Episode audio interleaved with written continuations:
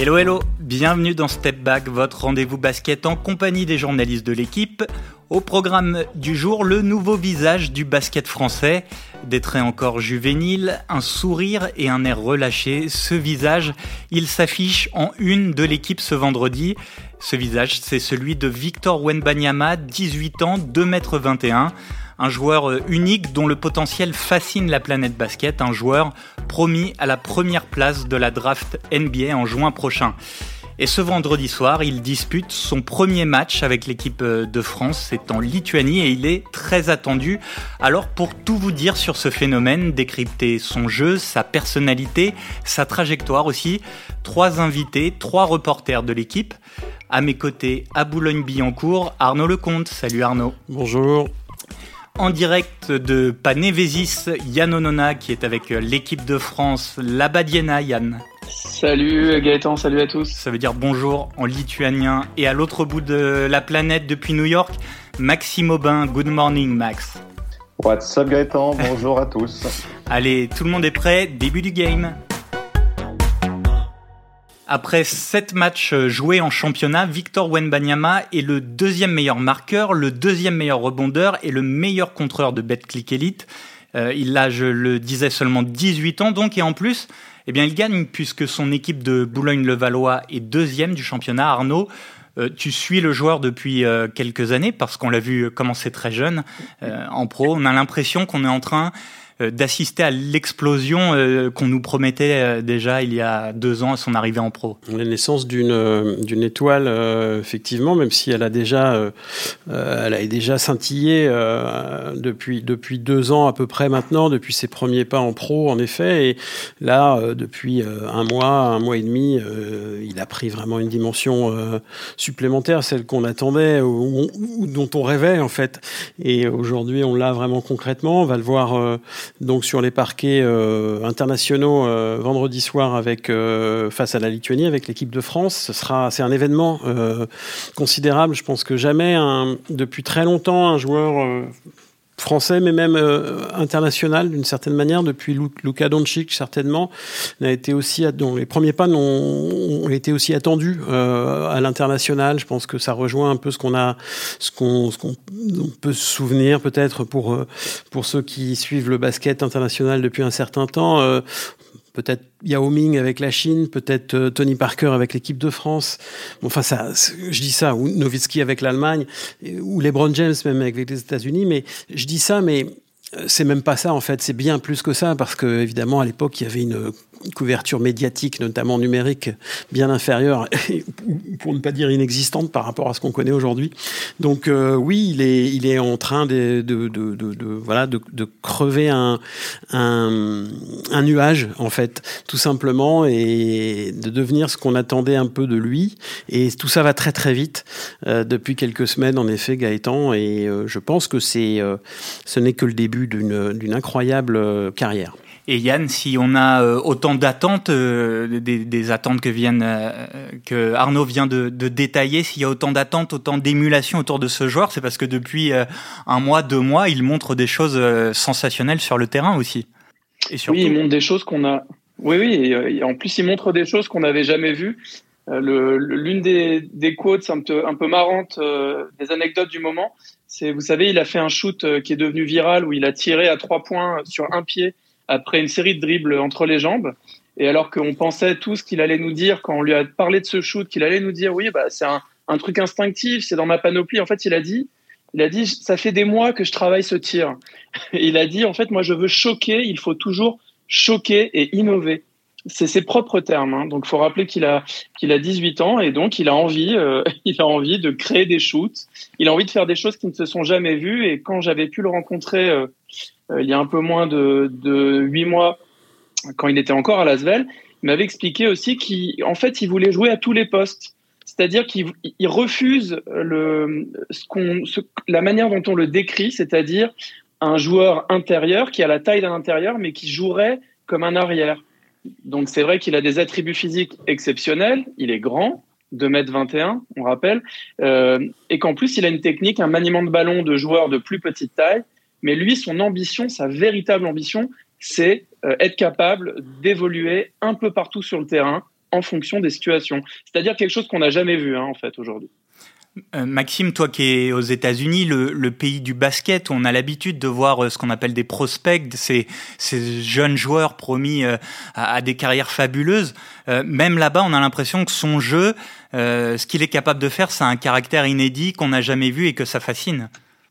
C'est absolument nouveau. Yann en parlait, de la volonté du joueur de choquer, de choquer la planète. Bah, les US sont absolument sous le charme du joueur depuis depuis quelques mois, c'est tout, tout, frais aussi. La première fois qu'on a entendu parler de, de Victor aux US, c'était, euh, on a en tout cas pu le voir jouer. Je pense que c'était en finale du championnat du monde du 19, euh, quand la France d'ailleurs a, perdu contre, contre les US. Euh, c'était à l'été 2021.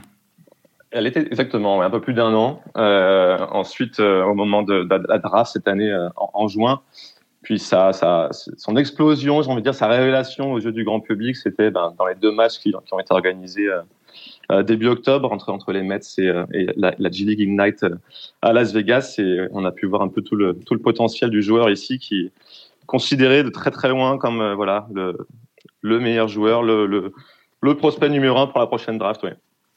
Alors son talent, on en a parlé, sa capacité à même créer des, euh, des nouveaux shoots, à redéfinir euh, la notion de poste même avec sa taille et, son talent. Ça suscite, on l'a dit, un énorme engouement. Euh, Arnaud, tu es allé à plusieurs matchs des Metropolitans 92 cette saison.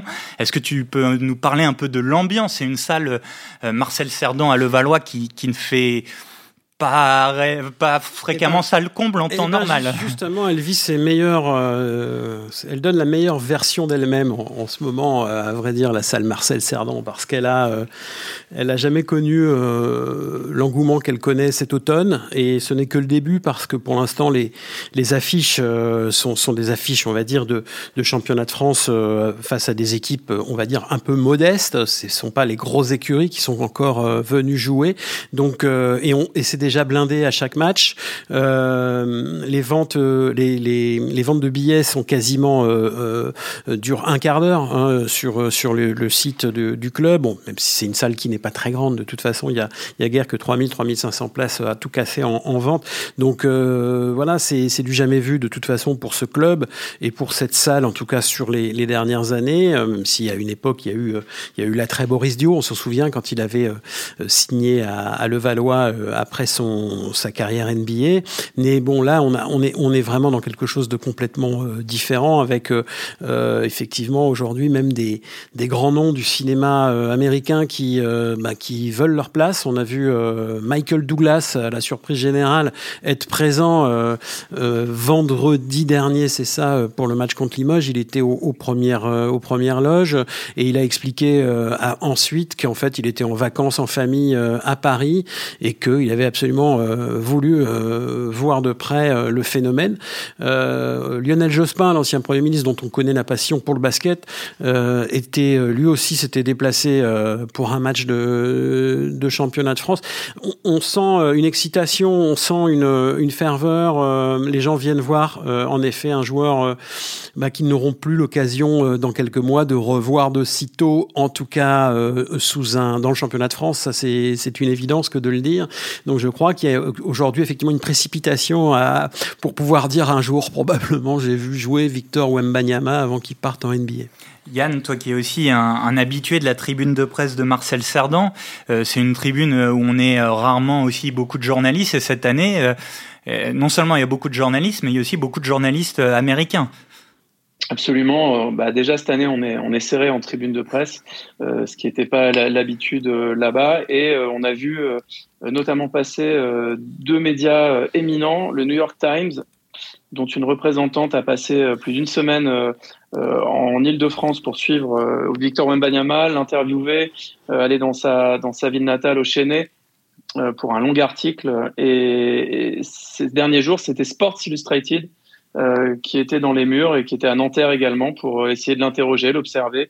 Euh, pour l'instant, on ne sait pas avec quelle finalité, mais on peut quand même imaginer que si Sports Illustrated dépêche un journaliste en France et qu'ils ont l'intention peut-être de faire une couverture, en tout cas un, un article conséquent. Donc c'est quelque chose qu'on n'avait jamais connu et qui d'ailleurs se, se répercute aussi en France, hein, c'est-à-dire que les, le, les agents du joueur qui ont été, euh, vous l'imaginez, inondés de demandes d'interview. ce qui est original, c'est qu'il y a des demandes de médias comme Paris Match. alors il y a des choses très lifestyle, donc qui sortent un peu du basket, mais qui restent dans l'univers, voilà, mode, etc., sport, basket, cultures urbaines, ce que vous voulez. Mais il y a aussi des médias généralistes, des radios qui s'intéressent pas forcément au basket, et puis voilà des, magazines comme Paris Match qui s'intéressent à lui. Tout le monde s'intéresse à lui. C'est-à-dire, vous pensez pour l'instant, c'est l'impression que j'avais, c'était que c'était encore un, phénomène euh, cantonné, on va dire, au, au basket, à la, aux spécialistes. Et vous pensez qu'il a la capacité, évidemment, pour transcender, enfin, aller au-delà du cercle basket et devenir une figure euh, qui dépasse son sport et s'impose dans l'ensemble de la société? Oui, moi je crois vraiment qu'il va. Bon, évidemment, c'est difficile de spéculer encore, puisqu'il n'a que 18 ans, rappelons-le, et que pour l'instant, il est toujours pas en NBA. Mais euh, on peut imaginer que si tout se passe comme prévu, il va dépasser son sport, euh, bien entendu, pour plein de raisons. Euh, d'abord parce qu'on en parle depuis un petit moment et qu'il a aujourd'hui touché déjà le grand public, je pense. je dis pas que tous les gens qu'on pourrait interroger dans la rue vous diraient automatiquement oui, ça me dit quelque chose c'est un basketteur, je crois, grand, euh, voilà, jeune et tout ça. Mais bon, je pense qu'il a vraiment déjà dépassé de très loin euh, son, propre sport. Et, euh, et, à terme, ça va probablement être bien plus fort. Je pense qu'il va rentrer dans une catégorie peut-être d'ailleurs inconnue d'une certaine manière. Bon, évidemment, la référence dans le basket, c'est Tony Parker. je rappelle quand même que Tony Parker a fait une carrière longue de quasi 20 ans en NBA et en équipe de France sans jamais avoir été diffusé en clair à peut-être deux, trois occasions euh, sur une chaîne française. C'était systématiquement euh, sur des chaînes payantes pour les grandes compétitions internationales, quasiment, euh, hormis peut-être un ou deux matchs comme ça en, fin de compétition sur, sur le service public. Et puis, évidemment, les matchs NBA la nuit. Donc, mais toute la France le connaît, Tony Parker. Malgré ça, Victor Wembanyama, au-delà du, fait qu'il ben, commence à avoir vraiment une, notoriété, c'est aussi ben, évidemment son physique qui va forcément attirer énormément les regards pour plein de raisons, sa jeunesse, sa, pré sa précocité. Je pense que ça va fasciner euh, forcément le public euh, français. C'est pour ça que je pense qu'il va vraiment euh, prendre une place, si tout va bien, bien évidemment, prendre une place totalement à part dans, dans, dans, dans l'univers du sport français. Et Maxime, j'aimerais j'aimerais te relancer parce que là, on a parlé de la fascination qu'exerce euh, Banyama auprès du, public français et des médias.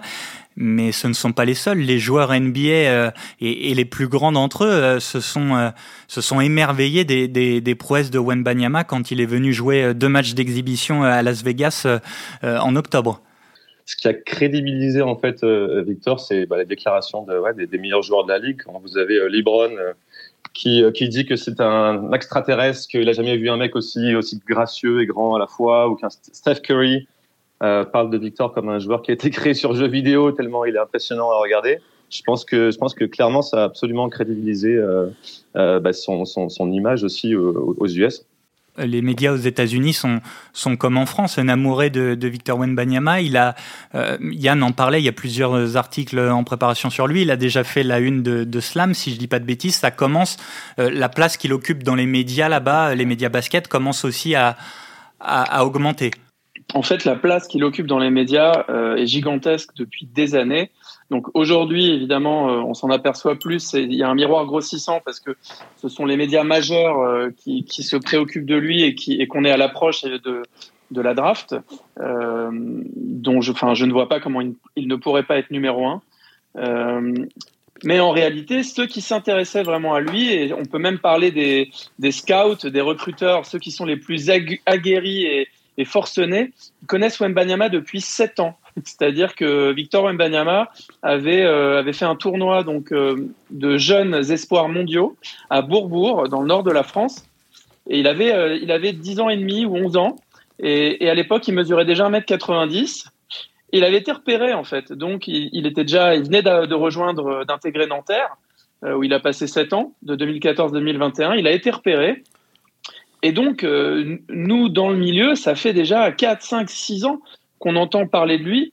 Euh, et, donc, ça fait des années déjà qu'il y a des articles qui fleurissent sur les sites un peu spécialisés. C'est euh, pour ça qu'il a hérité de ce surnom de, de licorne, en fait. C'est parce que c'était euh, ce joueur spécial, unique, euh, voilà, qu'on rencontre une fois par génération. Et, et sans l'avoir vraiment vu jouer, ben, il y avait tout, toutes ces tous ces articles, toutes ces analyses de son jeu, tous ces, fantasmes sur ce qu'il était. Mais effectivement, aujourd'hui, ça a pris une dimension euh, euh, inimaginable. Et ça a pris une dimension euh, telle que la NBA en personne a fait quelque chose d'inédit dans son histoire, c'est d'acheter les droits des matchs des Metropolitans 92 de Boulogne-le-Valois pour diffuser sur son application les matchs de Victor Wenbanyama. C'est quand même, là on est dans quelque chose d'absolument inédit.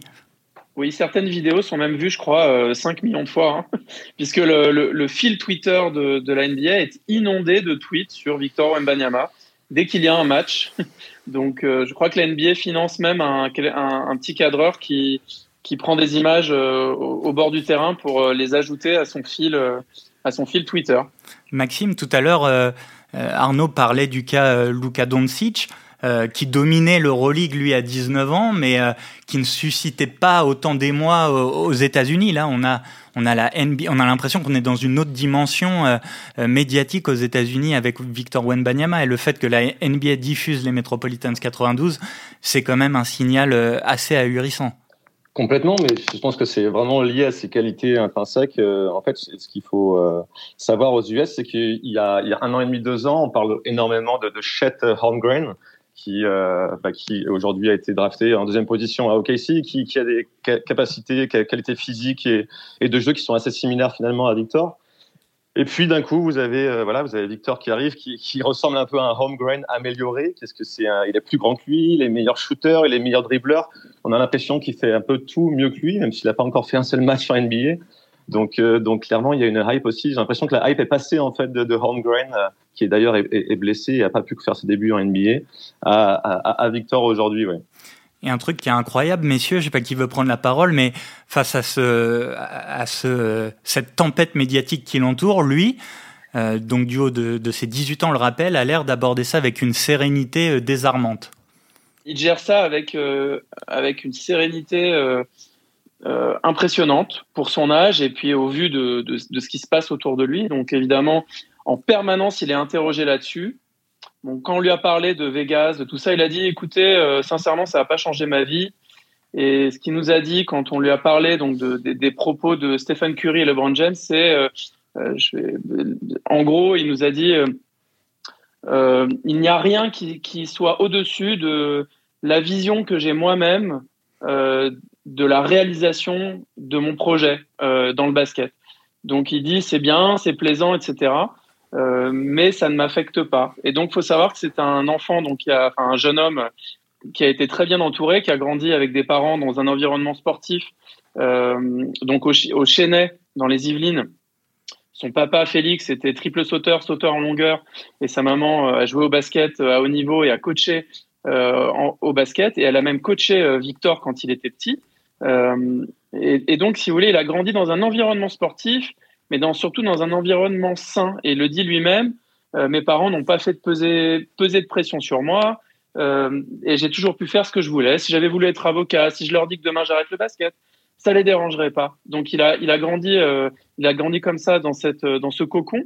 Et en plus au niveau académique, il avait des facilités et une intelligence naturelle. Donc il a eu son bac avec un an d'avance. Il euh, faut, le préciser. Et si vous voulez, ça ajoute à ses attributs physiques, des attributs euh, euh, au niveau de l'intelligence situationnelle, au niveau de la compréhension de ce qui lui arrive, qui sont tout aussi hors normes que ce qu'il est en train de montrer sur le terrain. On a parlé du phénomène euh, euh actuel, euh, euh, phénomène Wenbanyama en, en, championnat, l'engouement médiatique. Ce vendredi soir, on l'a dit, il fait ses débuts avec l'équipe de France. Arnaud, quel rôle on peut imaginer pour lui dans cette équipe de fenêtres où beaucoup de cadres, on le rappelle, sont absents, pas de joueurs NBA, pas de joueurs d'Euroleague? Est-ce que ça va être la pièce centrale de cette équipe de France? Oui, oui, oui, parce que pour sa euh, première sélection. Ouais, ouais, ouais, c'est ça qui effectivement euh, va va ajouter encore un peu. Euh, on verra évidemment le, le, match comment ça va se passer, mais on peut en effet imaginer. Je crois que Vincent Collet d'ailleurs l'a très largement laissé entendre ces derniers jours que Victor sera le, le leader dès sa première sélection. Alors le leader, peut-être pas le leader de l'équipe, mais le leader sur le terrain très certainement avec Andrew Albici et, et les deux trois autres joueurs un peu expérimentés de cette équipe de France, justement très expérimentale, avec beaucoup de rookies. Donc, de toute façon, les rookies devront prendre des responsabilités sur, ce, sur cette fenêtre, parce qu'il n'y a pas le choix.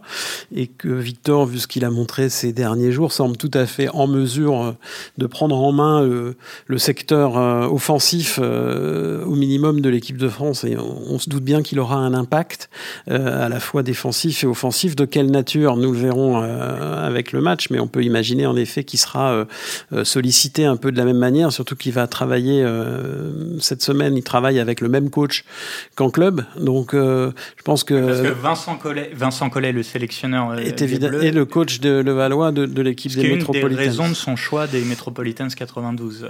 le fait que Vincent Collet soit le, coach, oui, oui bien sûr.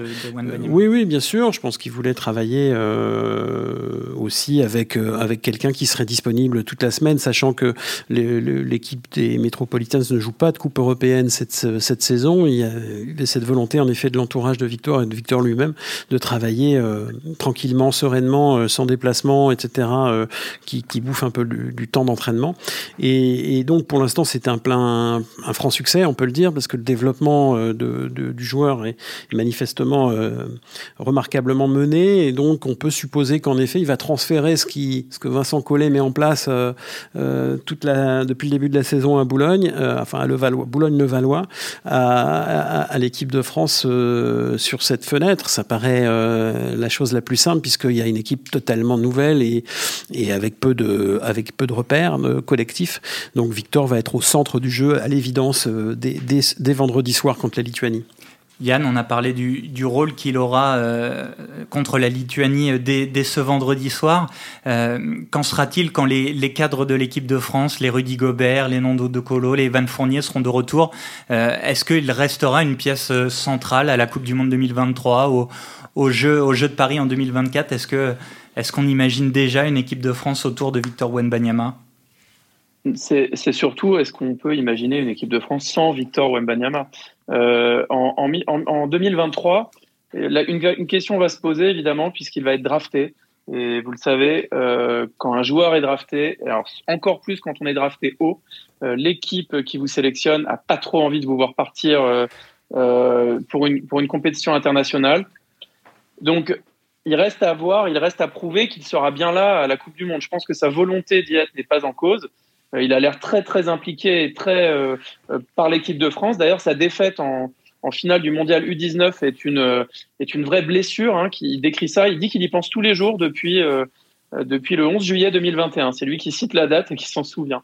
Donc voilà. Mais à mon avis, sa place en équipe de France ne ne pose pas question. C'est surtout comment il va être utilisé et, et dans, dans quelle articulation. Et je vous rappelle qu'il y a aussi le facteur Joel Embiid qui va se poser. Et d'ailleurs, euh, d'ailleurs, euh, Vincent Collet a fait une, une petite blague là-dessus. Il a dit, bah, si on a Joël Embiid et Rudy Gobert, on va peut-être euh, faire glisser Victor Mbanyama au poste 3 à l'aile.